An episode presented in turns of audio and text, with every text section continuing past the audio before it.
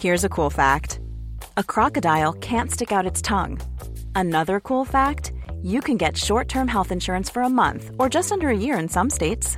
United Healthcare short term insurance plans are designed for people who are between jobs, coming off their parents' plan, or turning a side hustle into a full time gig. Underwritten by Golden Rule Insurance Company, they offer flexible, budget friendly coverage with access to a nationwide network of doctors and hospitals. Get more cool facts about United Healthcare short term plans at uh1.com.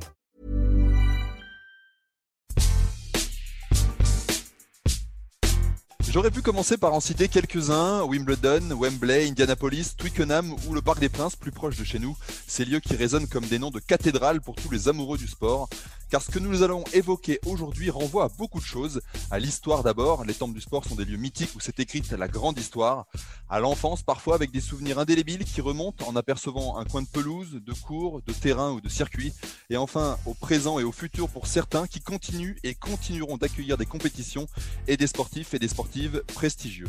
Mais quel est le plus grand, celui qui mérite incontestablement le statut de numéro 1 Difficile de se prononcer, me direz-vous, mais nous allons quand même essayer. Je suis Adrien Yo, vous écoutez le podcast Qui c'est le plus fort et nous allons nous interroger aujourd'hui sur le plus grand temple de l'histoire du sport. Pour m'accompagner, trois journalistes de la rédaction d'Eurosport, Maxime Dupuis, Martin Mosnier et Laurent Vergne. Salut à tous Salut Salut Adrien ce podcast est à retrouver sur toutes les bonnes plateformes d'écoute, de Deezer à Spotify en passant par Acast ou Apple Podcast. N'hésitez pas à nous donner 5 étoiles et à vous abonner, comme ça vous recevrez les nouveaux épisodes directement sur votre smartphone.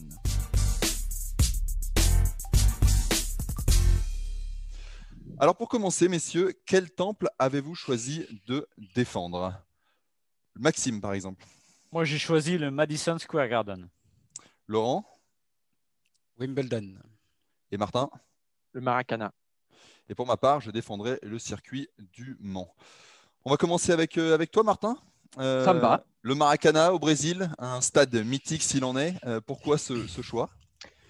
Alors, quand j'ai pensé Temple du sport, donc il faut que ça ait un côté populaire, il faut que ça ait marqué l'imagination, il faut que ça ait un côté aussi un peu universel, que ce soit un nom qui résonne pour tout le monde, il faut que ce soit mythique.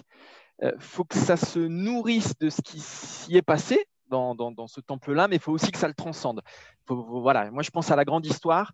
Euh, alors j'ai pensé à, alors parce que ça correspond peut-être aussi à mon histoire personnelle, à voilà, le temple du sport pour moi c'est procession, c'est les stades, voilà. Euh, et bon, j'ai pensé à plein de stades que j'ai vus, Wembley, Highbury, la Bombonera, San, San Siro, mais quand je pense temple du sport, je pense Maracana. Parce que c'est le, pour moi, c'est le temple du foot. C'est le temple du euh, Brésil. Le Brésil, c'est le foot. Euh, et, le, Brésil, c'est le Maracana. Voilà, c'est aussi simple que ça. C'est rien que le nom, rien que la sonorité, Maracana. C'est aussi simple que ça. En plus, avec Laurent, on a eu la chance de, euh, de le visiter lors de la Coupe du Monde 2014, d'y voir les, Bleus se faire sortir par l'Allemagne d'ailleurs. mais voilà, ça, ça, convoque plein de choses. Ça convoque le Brésil, ça convoque la Célessao, ça convoque aussi l'idée d'un certain football, l'idée d'un certain âge d'or, euh, une légende. Parce que le Maracana, moi, j'ai pas vu beaucoup d'images quand j'étais gamin, notamment quand il faisait 200 000 places, parce que c'est ça aussi, c'est le gigantisme. Ça ait un côté aussi un peu extraordinaire, euh, qu'on ne voit pas ailleurs. donc, c'est quand même un stade à la base de 200 000 places. Alors, je crois qu'officiellement, c'est pas 200 000, euh, mais lors de la Coupe du Monde 1950, voilà, il y, a eu plus de 200 000 personnes à s'entasser dans le Maracana. Euh, voilà, pour moi, c'est un aspect important. C'est aussi l'âme, du foot brésilien. Quand on pense, euh, au Maracana, on pense évidemment à cette finale de, 1950 perdue contre l'Uruguay. Il se raconte d'ailleurs je crois qu'il y a une légende qui dit qu'il y a deux, supporters euh, brésiliens qui se sont suicidés en se jetant dans, le Maracana. cette, finale perdue qui s'appelle d'ailleurs le Maracananzo. Voilà, ça, veut dire ce que ça veut dire. finale perdue face à l'Uruguay donc en 1950 voilà, pour moi, ça convoque tout ça. Alors, le problème, c'est qu'avec Laurent, on n'a pas vu le bon Maracana. Euh, c'est qu'on n'a pas visité le meilleur Maracana de l'histoire. C'est que c'est un, stade qui a énormément changé, qui a énormément évolué. C'est passé de 200 000 à 75 000 places parce que le football d'aujourd'hui n'est plus le football d'hier, parce qu'il y a des normes. Donc, c'est un stade qui est devenu normé. On a, on a supprimé la partie debout, notamment, qui faisait un peu, un peu la légende du, du, du, du lieu. Malgré tout, quand j'y suis rentré, euh, il y avait des frissons, il y avait tout ce que ça convoque. Je me souviens que de la tribune de presse, on voyait le Corcovado comme ça qui, qui, euh, qui veillait sur, euh, sur ce stade-là. C'est Rio, c'est le Brésil. Et c'est aussi simple que ça, en fait, le Maracana. et les favelas aussi. Et c'est les favelas qui est juste à côté, oui, ça c'est vrai. Mais, mais un moment, bah, quand j'ai quand j'ai pensé à ce débat, je me suis dit on va revenir aux bases en fait. C'est basique. C'est le Brésil, c'est tout, c'est le Maracana. J'ai visité un, autre stade qui, pour le coup, lui, baigne encore dans son jus, qui est tout à fait euh, tel qu'il était euh, à la base.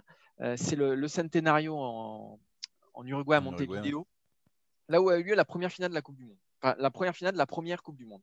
Et c'est le seul stade qui a une plaque de la FIFA où c'est marqué monument du football. C'est le seul. C'est un stade qui n'a pas été touché ou presque. Bah, c'est passé de 100 000 à 75 000, mais malgré tout, quand on le voit, bah, c'est encore un stade très évasé, euh, avec des sièges en béton. On y accède par des passerelles en bois. Ah, ce que je veux dire, c'est qu'il a gardé toute son âme. Euh, donc, de ce point de vue, euh, de ce strict point de vue, il a un vrai avantage sur le Maracana. Mais je choisis le Maracana pour la simple et bonne raison bah, que d'un côté, il y a l'Uruguay et de l'autre côté, il y a le Brésil. Et, c'est aussi simple que ça. C'est mmh. le Maracana, c'est le Brésil, le Brésil, c'est le foot. Pour moi, c'est ça reste le temple du sport. Alors, je te voyais, Laurent, au opiner, et tu, tu, tu, effectivement, tu, toi aussi qui es allé dans, dans le Maracana, tu n'as pas ressenti la même chose, euh, et pas notamment pas l'histoire euh, dont Martin euh, parlait? J'ai envie de dire oui et non, parce que mmh je, je, peux qu'être d'accord avec ce que dit Martin sur le, le fait qu'il y a tout ce que porte en lui le Maracana, la charge historique et tout ce qu'il incarne, tout ce qu'il représente. Pour moi, le Maracana aujourd'hui, c'est un peu une métaphore du football brésilien. on a beaucoup parlé dans Qui c'est le plus fort, donc je ne vais pas re-raconter euh, tout ça, mais le football brésilien tel qu'on l'a fantasmé, tel qu'on l'a connu, tel qu'on l'a rêvé quand on était gamin ou plus ou moins jeune, ou avant d'être né pour certains, mmh euh, je pense qu'il est mort, il n'existe plus. Il y aura toujours des très grands joueurs brésiliens, il y aura toujours des grandes équipes du Brésil, mais le football, comme ils disent là-bas, le football brésilien, vraiment, cette âme-là, pour moi, elle n'existe plus pour tout un tas de raisons sur lesquelles je ne vais pas revenir. Le Maracana, c'est un peu la même chose. Euh, c'est l'histoire du foot brésilien. Mais tel qu'il est aujourd'hui, c'est vrai que euh, je, me souviens que c'était le capitaine de l'équipe de Russie, euh, Vassili, je crois, Berezutski, qui la Russie avait joué au Maracana en 2014 et quand on lui avait dit alors qu'est-ce que vous avez ressenti quand vous êtes rentré même pour vous entraîner et tout? il avait dit bof on dirait Loujniki. Alors c'était ça avait, ça avait, fait un, ça avait fait un mini scandale là-bas mais en fait je vois très bien ce qu'il veut dire. C'est-à-dire que c'est un très beau stade, le Maracana tel qu'il a été refait pour la Coupe du Monde 2014 mais c'est un stade euh, moderne comme il en existe aujourd'hui des dizaines et des dizaines dans le monde. Et on, en parlait tout à l'heure euh, avant le début de l'émission avec Martin. Moi, j'ai ressenti cette émotion euh, en dehors du stade, paradoxalement.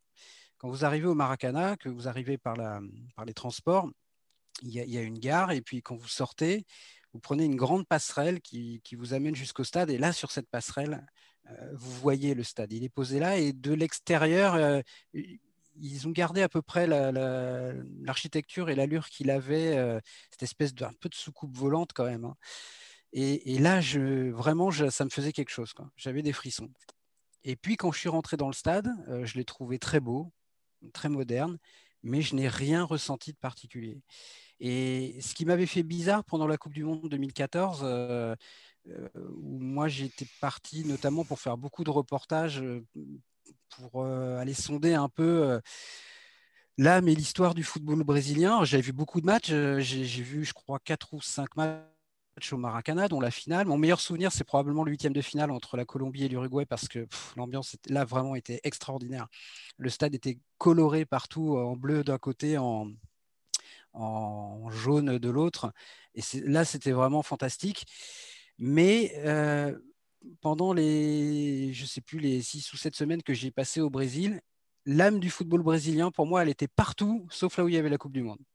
C'est-à-dire que les stades étaient très grands, très modernes, euh, mais moi, là où j'ai vraiment ressenti ça, euh, c'est quand je suis allé visiter le, parc des Corinthians, qui était le club de, notamment de Socrates, et, où quand je suis allé à, Sao Cristovao, qui est un, petit club, et alors c'est marrant parce que c'est pas très loin du Maracana, et c'est là où a débuté Ronaldo, Ronaldo euh, le, Brésilien. Et c'est un stade complètement euh, pourri, euh, vraiment miteux, sous l'autoroute. Mais là, par contre, quand j'étais là, je voyais presque Ronaldo et je ressentais ça, parce que rien n'a changé au Maracana, euh, c'est presque en fermant les yeux que, que je me sentais le plus proche de, de son histoire. Hmm. Donc euh, oui, c'est un très beau stade. Incontestablement, ça reste euh, un mythe, une légende. Mais aujourd'hui, la légende, elle tient vraiment à, bah, au nom et hmm. presque qu'au nom, je trouve.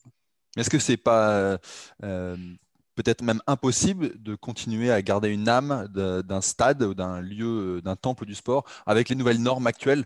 On est obligé de tout moderniser, etc. Et du coup, on perd tout ah ça. Je suis d'accord. Je suis d'accord avec ça parce que pour moi, un, stade, euh, c'est un lieu qui qui a une âme. Et si vous, si vous rasez tout, que vous reconstruisez autre chose par-dessus, c'est pas parce que vous allez garder le nom que hmm. toute la charge euh, émotionnelle et historique du lieu va perdurer. Le nom ne fait pas tout. Ouais, et mhm. au-delà de ça, le, vrai problème, tu le vois à Londres avec les stades. Euh, euh, Arsenal a détruit Highbury pour faire l'Emirates. Euh, à 15 km de là, il y a Wembley.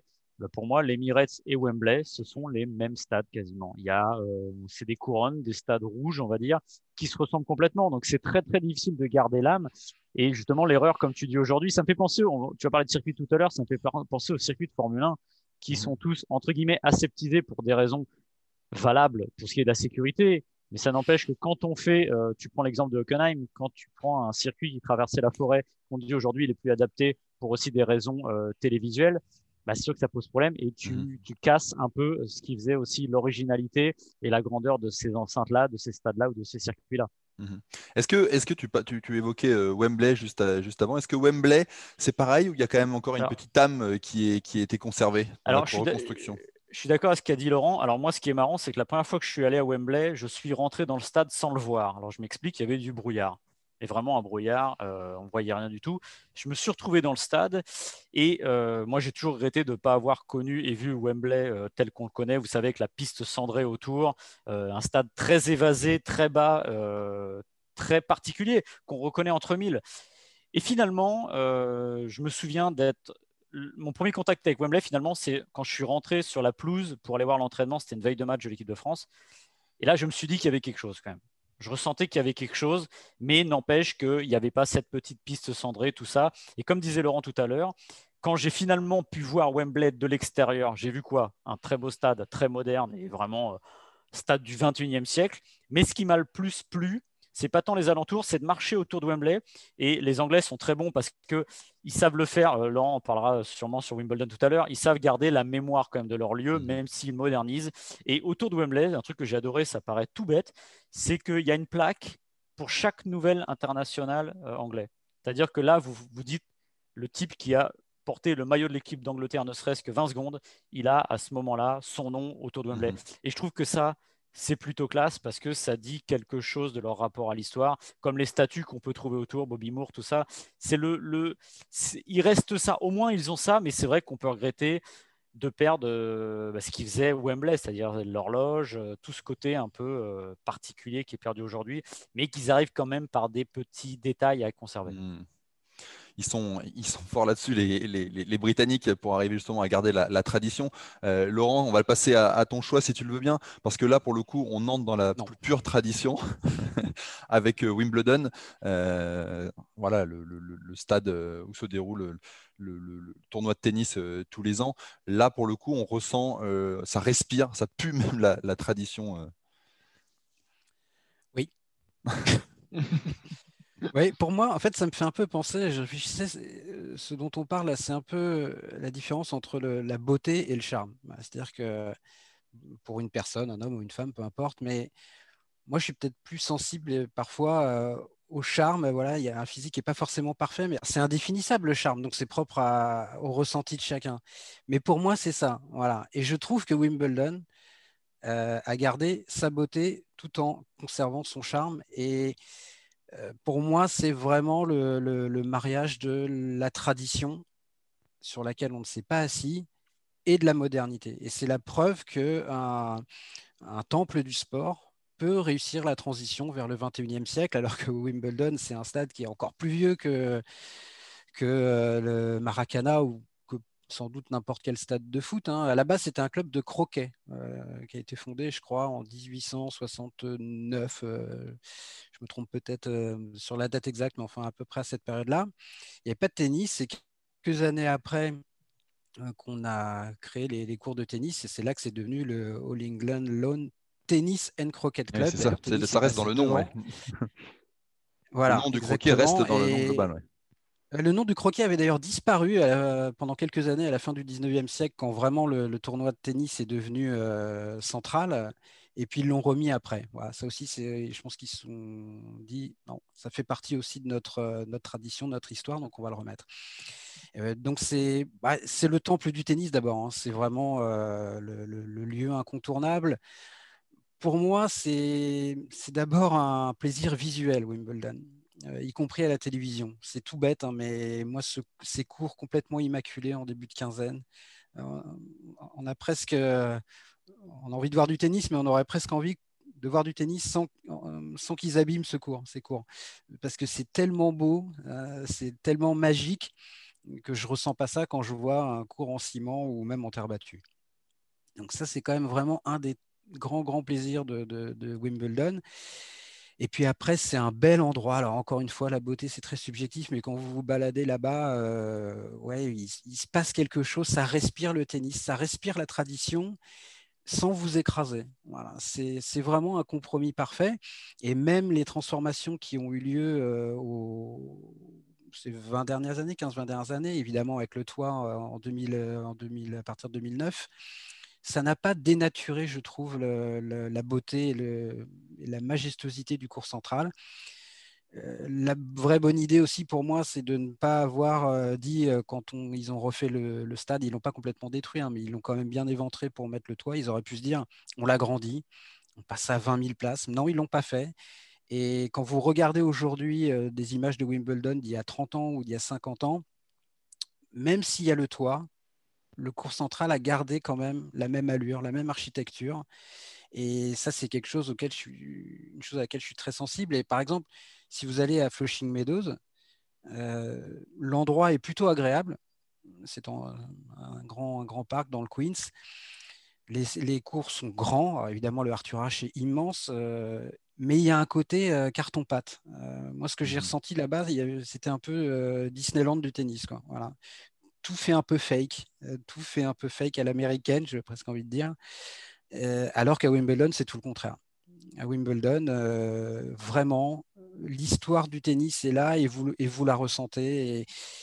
Et, voilà, c'est l'âme dont je parlais, donc ce sont des choses qui ne sont pas forcément palpables, mais je mets quand même au défi qui que ce soit d'aller à Wimbledon et de me dire qu'il ne ressent rien et qu'il ne ressent pas l'histoire du tennis et, tout ce que ça a vécu depuis des mmh dizaines et des dizaines d'années.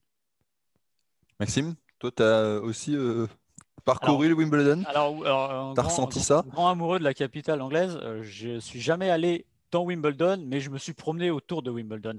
Et je dirais que ça, bah, tu le ressens aussi autour. On sait que les joueurs, les joueurs louent des maisons euh, dans le coin. Bah, on comprend pourquoi, parce qu'il y a ce côté un peu banlieue très chic et très classe.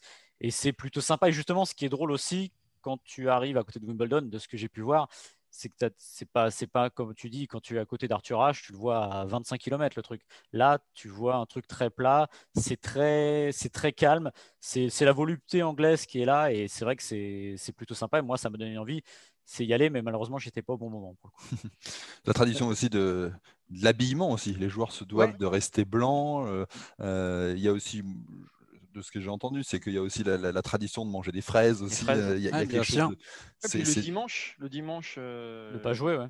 Dimanche, moi, moi, ce que j'aime en Wimbledon, c'est justement, euh, c'est que c'est une bulle de résistance en fait presque. Mm. Euh, c'est une bulle de résistance du, sport, du sport marchand, du sport spectacle, du sport marketing, du sport merchandising, appelez ça comme vous voulez.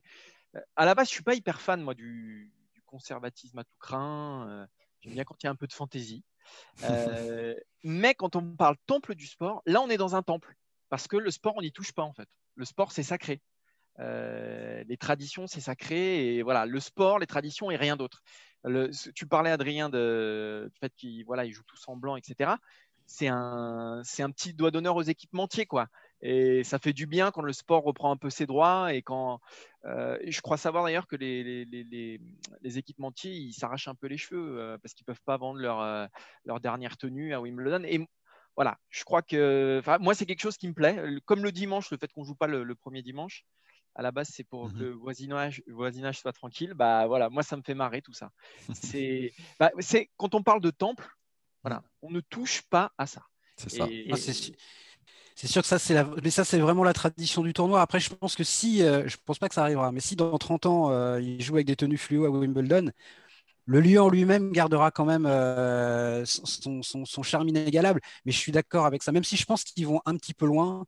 là, ils sont devenus très, très rigoristes. Et avec les semelles, notamment. Voilà, les semelles, euh, le dessous des semelles orange de Federer qui avait été recalé. Et Federer avait dit euh, franchement, moi j'adore Wimbledon, j'adore la tradition, je suis à, fond pour, mais faut pas non plus être plus royaliste que le roi. Et regardez des images de Wimbledon des années 80 jusqu'au début des années 90, il y a de la couleur sur les tenues. Et ça ne nuit pas à la tradition. Quand Borg et McEnroe rentrent sur le terrain en 80, euh, ils ont des vestes rouges et bleues.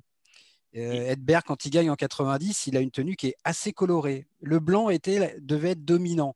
Mm. Et moi, j'aimais bien ça. Là, je trouve que c'est parce que quand même un petit peu too much. Mm. C'était le grand suspense de, je sais plus, c'est 89-90, Agassi qui a Roland avec sa tenue euh, bariolée fluo et on se demande s'il va oser la poser à Wimbledon. Et je me souviens que le suspense, c'était de le voir rentrer.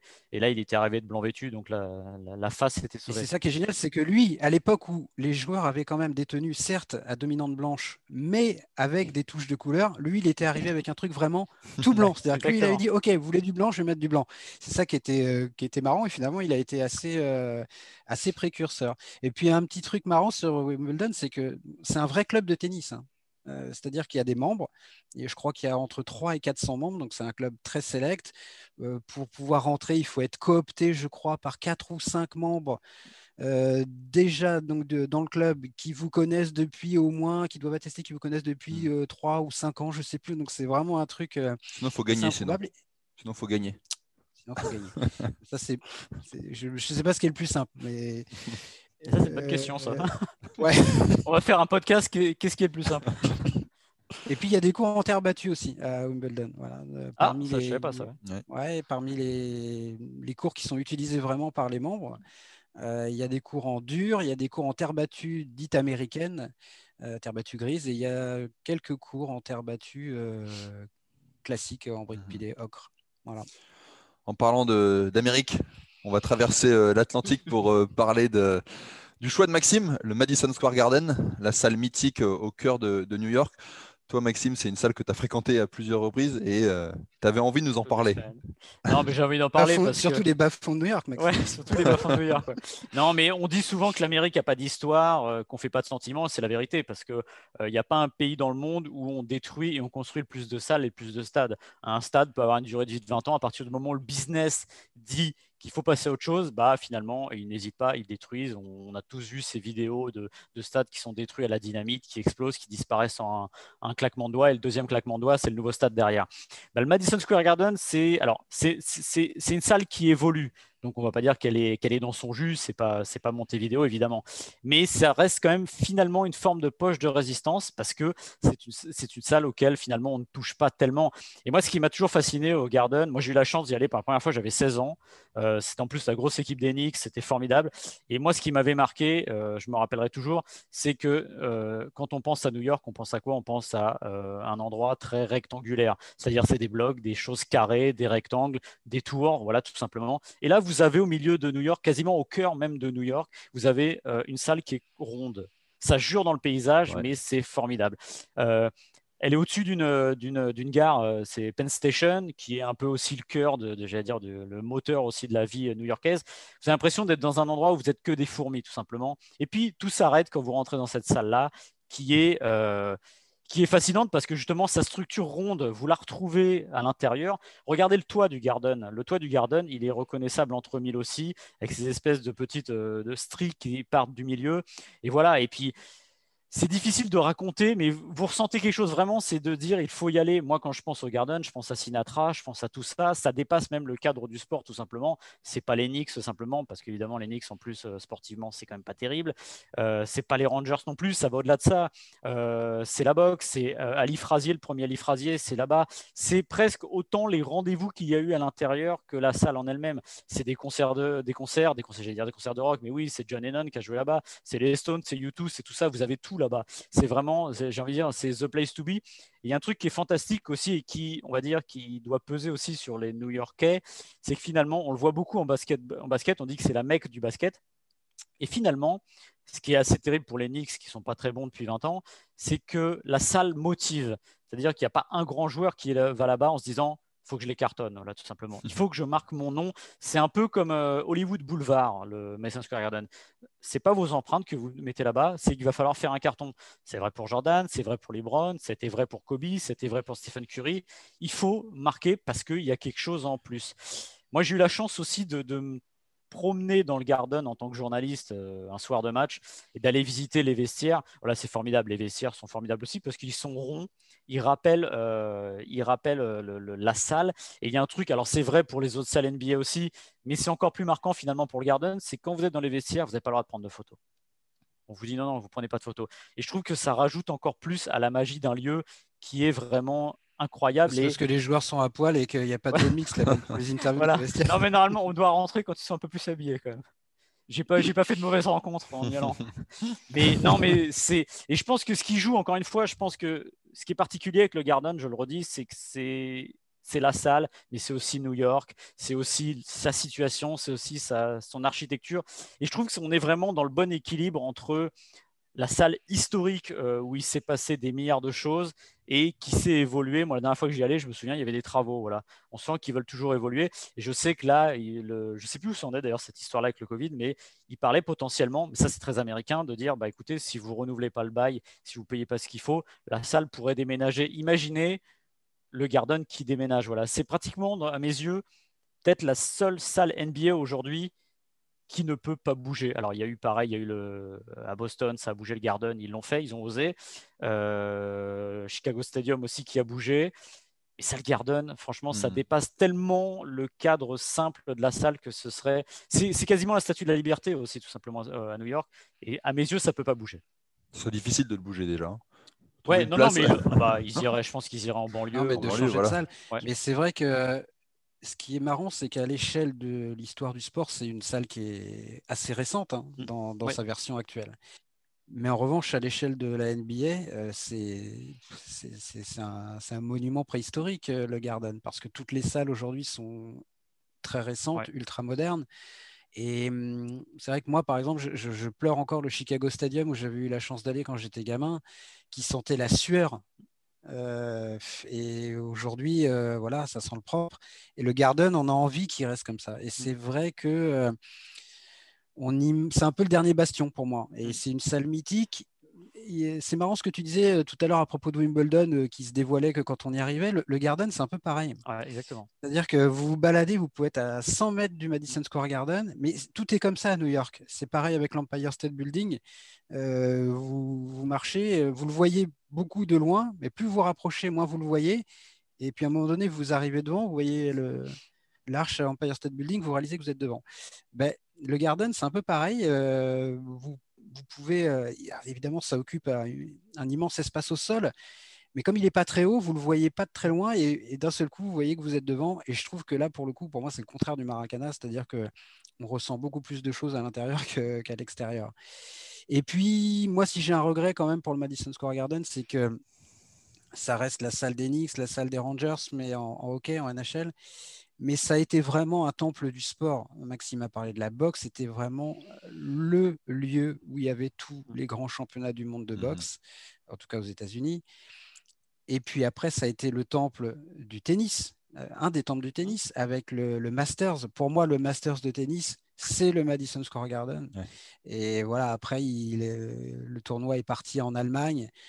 J'avais rien contre Hanovre, mais c'était pas pareil. Quoi c'était pas pareil. Et voilà, c'est dommage que le Garden ait perdu un petit peu. C'était vraiment un lieu multisport. C'est beaucoup moins vrai aujourd'hui. Aujourd'hui, à, partir des années 80, la boxe est plutôt s'est déportée vers l'ouest, vers Las Vegas surtout. Donc c'est un petit peu le, la pointe de regret que j'ai moi par rapport à, cette salle. Et si, si vous n'êtes jamais allé à New York, vous, vous allez sur Google Maps, vous regardez d'en haut et le Madison Square Garden, vous le verrez tout de suite. C'est tout simplement le seul truc rond qui est quasiment dans, sur Manhattan. Donc c'est vraiment ça. Le plaisir, c'est de monter, de monter, à prendre de la hauteur, monter à l'Empire State ou, ou même à la, la nouvelle tour dont j'ai oublié le, nom, le One World. One World. One World, voilà. Et même si elle est un petit peu plus loin, euh, moi quand je suis monté, on, le voit le Garden quand même. Et, et c'est vrai qu'il faut l'eau de haut parce que, comme dit Maxime, on le repère direct, cette espèce de grosse pièce là au milieu de toute ronde, au milieu de, de, tout le reste. On pourrait faire un guide de voyage ici. c'est ça. nos conseils, ah tout ça. Et non, mais pour, pour conclure sur l'histoire des salles américaines et des salles NBA, moi j'ai la chance d'en voir des nouvelles qui sont très belles. La salle d'Orlando est formidable. Brooklyn, elle est formidable aussi. C'est des stades euh, qui sont faits pour le, dire, le sport moderne. Et, euh, mais il n'y a pas ce charme-là, pareil que j'avais, j'avais ressenti. Moi, je ne suis pas allé dans la nouvelle salle des, Warriors, l'Oracle Arena. Mhm. Euh, si, bah, pardon, c'est l'ancienne l'Oracle Arena, le, Chase Center. Mais j'ai fait l'Oracle Arena avant la destruction. Et moi, c'est un truc tout bête qui m'avait fasciné. C'est que les couloirs, vous, marchez sur, vous marchiez sur de la moquette. C'est absolument pas le 21e siècle, ça. Mais ils avaient gardé ça. Et c'est aussi ça, le jus, c'est de marcher dans des couloirs sur la moquette, qui est le truc le plus compliqué à nettoyer. D'ailleurs, on fera sûrement un site aussi, un podcast sur le, les nettoyages au sol. Mais c'est vrai que c'est incroyable de, dire ça. Et c'est le truc qui m'avait choqué. Je me dis, mais je suis en train de marcher sur la moquette. Voilà. Bah, moi, je vais vous emmener à un endroit qui est un peu moins moquette et qui est un peu moins euh, ville. Euh, c'est du côté de la Sarthe. Alors là, pour le coup, c'est plutôt, euh, plutôt la pleine campagne avec, le circuit, avec le circuit du Mans. François Fillon? François Fillon, Pierre Fillon d'ailleurs, qui est le président de l'ACO, qui, qui dirige, le, circuit, qui est son frère. Euh, bah là, c'est peut-être un des. Il n'y en a pas beaucoup en France, hein, des, temples du sport, mais là, pour le coup, c'en est un, euh, mythique. Hein, le, circuit, euh, le circuit de la Sarthe, qui s'appelle d'ailleurs. c'est un circuit qui est presque centenaire. Hein. ça a été, il a été créé en 1923. et puis là, pour le coup, en termes d'histoire. Bah, il y a plein de choses. Déjà, il y a la longueur du circuit. Euh, un circuit qui fait plus de 13 km, c'est quand même, euh, assez rare pour être souligné. Maxime, tu parlais tout à l'heure des, anciens circuits. Bah là, pour le coup, on est sur un ancien circuit, mais qui a su conserver son, tracé ancien, même s'il y a eu des modifications. Mais en tout cas, dans sa, dans sa longueur, on garde euh, quelque chose d'assez différent de ce qu'on peut voir aujourd'hui, notamment en Formule 1. C'est un circuit semi-permanent et, au-delà de ça, c'est des noms mythiques, c'est Mulsanne, c'est les virages Porsche, c'est les lignes droites des Hunaudières, euh, et puis c'est l'histoire de, grands constructeurs. On a Porsche, on a Audi, on a eu Peugeot, on a, vraiment des, batailles homériques, il y a eu des, pas mal d'accidents aussi euh, mortels. Enfin, tout ça, ce qui, ça, fait un, ça fait un tout qui fait que le, le circuit euh, du Mans et, au sport automobile. Alors, il y en a plusieurs des, circuits de, sport automobile qui, sont mythiques, mais c'est vrai que Le Mans euh, fait partie de ces 4-5 circuits dans le monde qui ont, une place à part. Moi, j'ai choisi celui-ci parce qu'il y, a effectivement ce côté aussi un petit peu. Euh, Madeleine de Proust, moi j'y allais, euh, allais plus jeune et Le Mans, j'ai l'impression qu'il y a beaucoup de personnes qui en parlent comme ça, en disant bah moi j'y allais avec mon père quand j'étais jeune. il y a ce petit côté un petit peu nostalgie et, et alors même si aujourd'hui l'intérêt de la course ces dernières années un peu diminué avec le, avec le, retrait de, grands constructeurs, euh, on ressent quand même toujours ce, côté spécial. Euh, on s'y rend un peu comme, une, comme un, pèlerinage. Euh, il y, a une fête foraine, il y a un concert souvent le samedi soir. Donc on y va pour voir la course, mais on y va, on y va aussi pour, pour vivre une expérience qui, commence d'ailleurs bien avant le, début de la course le samedi, hein, parce que tout au long de la semaine, il y, a les, y a les vérifications, il y a le pesage, il y a la parade des pilotes. Ça, c'est incroyable. Les, les, pilotes qui viennent, qui viennent parader au cœur de la ville euh, on, parle souvent de, des, sportifs qui sont inaccessibles. Bah là, pour le coup, on a des grands champions de sport automobile qu'on peut presque toucher, on peut leur demander des autographes et c'est pas, c'est pas, c'est compris, disons, dans le dans le paquet, j'allais dire presque. Euh, on peut les, on peut les côtoyer. Et voyez, cette proximité qui, qui est autorisée par cette épreuve d'endurance. Euh, voilà, les 24 heures du Mans, c'est c'est mythique, la durée, 24 heures. Vous vous rendez compte, on fait une course. Donc pour moi, c'est vraiment un temple du sport automobile il y en a, il y en a d'autres. Hein. On, peut parler d'Indianapolis, on peut parler de Monza, on peut parler de Silverstone, de Suzuka. Euh, Stéphane Vrieux, notre, collègue, nous, nous parlerait des, cinq plus grands circuits dans le monde, euh, en, en, incluant Monaco également. Mais voilà, le Mans, le Mans, le Mans il a une place particulière, euh, je trouve. Et en plus, il est en France. Et des temples du sport en France, il n'y en a pas tant que ça. Ah non. non, ça, il n'y en a pas tant que ça. C'est vrai? Mais aussi parce qu'on a raté ce qui devait être le temple du sport en France. Euh, où il y a eu quand même une finale de Coupe du Monde, où il y aura des, JO dans, peu de temps. Voilà, ça symbolise un peu. Le Stade de France, il symbolise un peu le, bah, presque le manque de, culture euh, sport en France. Il est raté. Euh, il est raté pour moi dans l'architecture, il est, il est raté dans le nom, Stade de France. et, ah, dans l'architecture, es dur. En tout cas, c'est un peu comme le Maracanã. Extérieurement, moi, je le trouve magnifique ouais, mais alors quand tu rentres, ouais, tu vois, il n'y a pas d'âme, quoi. Il n'y a pas de. Ah non, ça c'est sûr. Il y a. Voilà. Des stades, de, des stades de foot de 80 000 places aujourd'hui avec, avec une âme, il n'y en a pas beaucoup. Non un cas d'une âme, quand même, c'est le Parc des Princes en France. Bah, il s'est passé quand même de nombreux événements, des tournois de destination, des, des matchs de l'équipe de France mais il est, beau au niveau. Le, Parc des Princes, on en parlait de l'architecture. C'est l'architecture qui rend qu'il est exceptionnel. Vous passez sous le périph, vous passez, enfin sur le périph et vous passez sous le Parc des Princes, vous le reconnaissez. Voilà, il a été. Il y a une vraie, euh, un vrai choix qui a été fait. Et le Stade de France, moi, je suis d'accord avec Laurent sur la, la comment dire, l'architecture. Tu reconnais de loin, tu le vois. Moi, je me souviens des deux finalistes euh, à l'époque quand il fallait construire le Stade de France. Il y avait ce stade, cette espèce de soucoupe, ou un stade très carré. Je me souviens plus qui était l'autre architecte, mais je me disais ah, faut pas prendre celui-là, c'est un stade anglais. C'est-à-dire que j'ai l'impression que ce stade-là, c'était les stades à la mode à l'époque, comme Anfield, tout ça. Et je me disais, si on fait ça, on rentre trop dans le rang. Et finalement, je trouve qu'ils ont mmh. pris le bon choix. Après, pour ce qui est, et je suis d'accord avec Martin aussi là-dessus, il a pris un énorme coup de vieux à partir de 2006. C'est-à-dire que, en fait, je pense que malheureusement, on a été un peu trop minimaliste sur ce qu'on a voulu faire. Sont arrivés les stades allemands, Gelsenkirchen, tous les stades pour la Coupe du Monde 2006. Et là, on s'est dit, waouh, là, il a pris un méchant coup dans la tronche. Mais c'est aussi lié à la façon dont on conçoit les stades.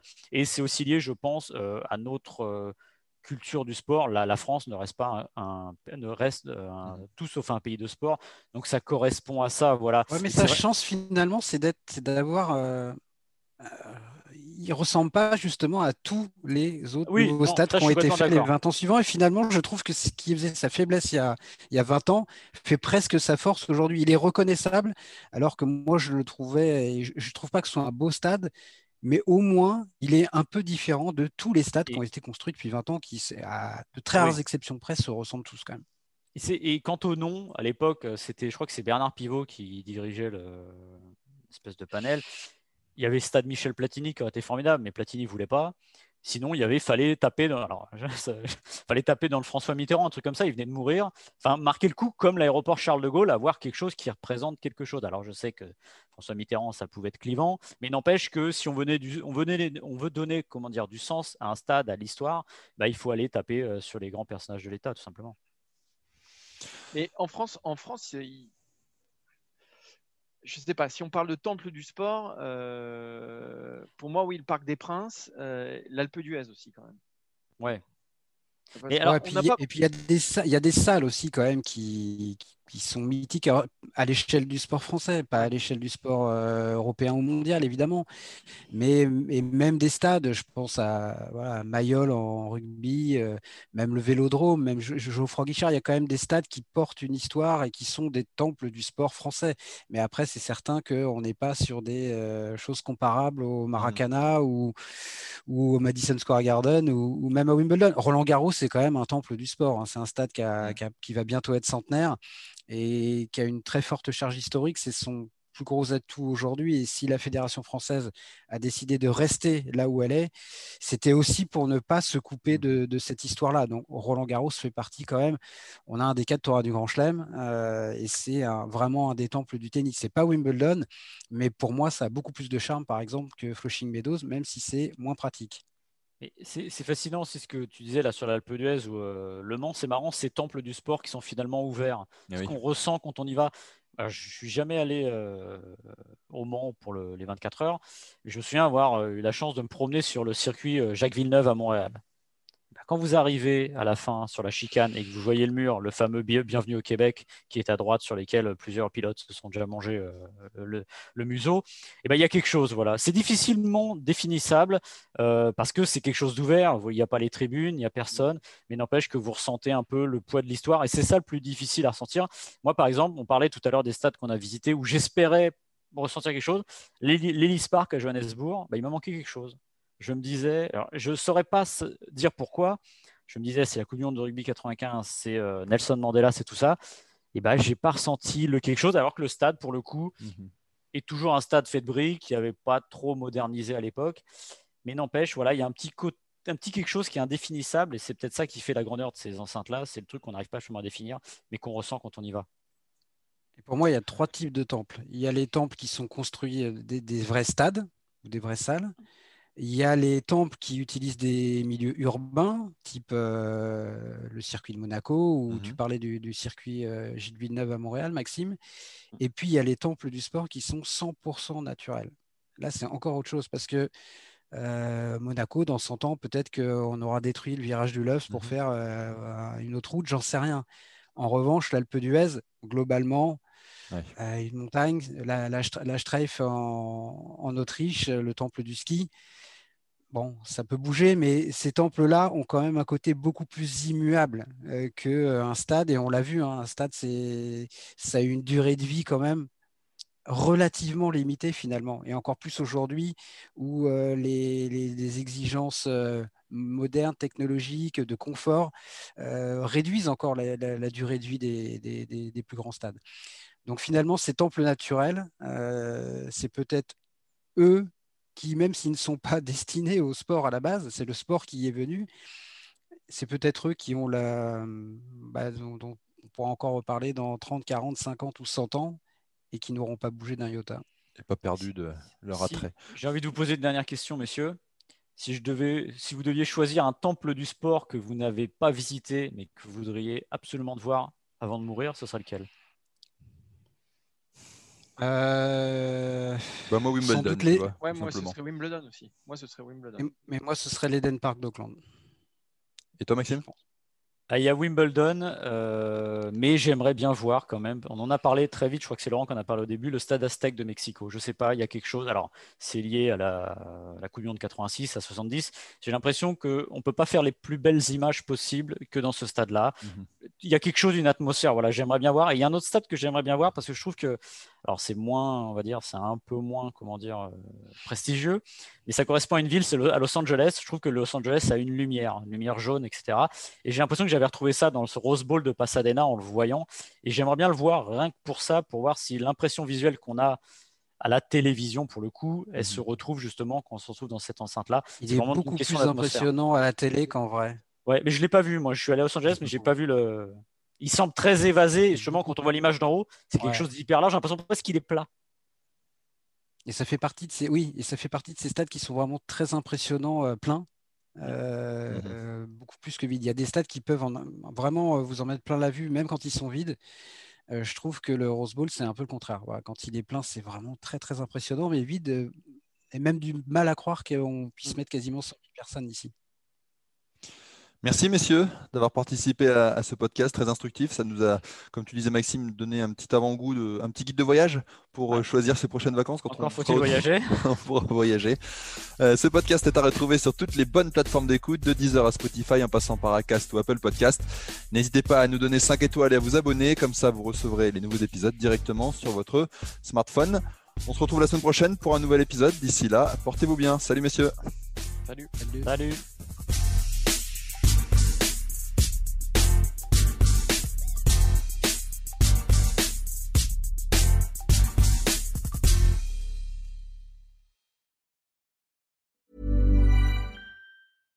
Flexibility is great. That's why there's yoga. Flexibility for your insurance coverage is great too. That's why there's United Healthcare Insurance Plans. Underwritten by Golden Rule Insurance Company, United Healthcare Insurance Plans offer flexible, budget friendly coverage for medical, vision, dental, and more. One of these plans may be right for you if you're, say, between jobs, coming off your parents' plan, turning a side hustle into a full hustle, or even missed open enrollment. Want more flexibility? Find out more about United Healthcare Insurance Plans at uh1.com.